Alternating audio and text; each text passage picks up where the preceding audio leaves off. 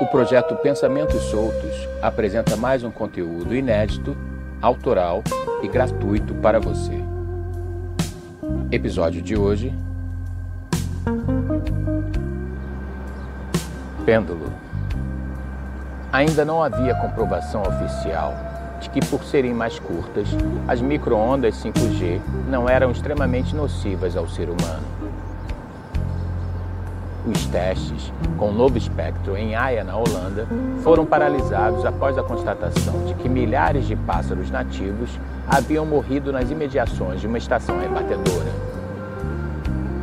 Os corpos das aves foram analisados e verificou-se que todas morreram por insuficiência cardíaca, apesar de aparentemente saudáveis, sem sinais de vírus, infecção bacteriana ou mesmo de envenenamento.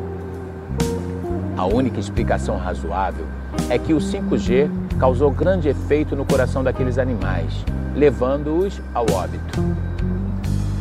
Até o momento, as autoridades não se pronunciaram sobre a morte maciça das aves e se elas teriam sido, de fato, vítimas do experimento realizado naqueles dias, onde a radiação de RF foi testada com uma frequência de pico de 7,4 GHz.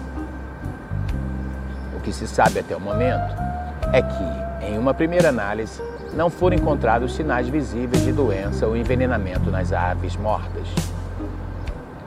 Em outras ocasiões, eventos estranhos também foram relatados durante testes do 5G, como na Suíça, onde rebanhos bovinos inteiros suicidaram-se de um grande penhasco e dezenas de colmeias foram dizimadas em minutos.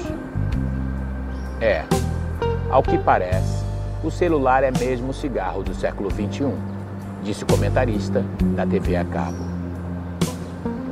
Joshua desligou a televisão e fechou a janela de seu quarto.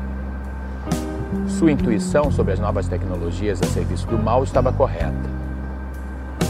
Era claro como a luz do dia que o próximo passo seria mesmo um implante subcutâneo, um chip ou coisa que o valha oscilava mais uma vez, como um pêndulo, para o lado negro da força.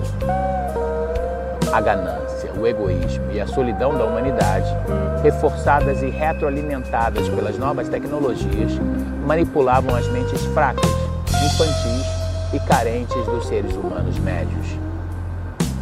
Ele se deu conta de que precisava fazer alguma coisa o mal só avança quando pessoas de bem decidem cruzar os braços, pensou alto, dando um murro sobre a mesa. Era hora de agir. A data limite havia chegado. Ele precisava acordar o maior número de pessoas possível.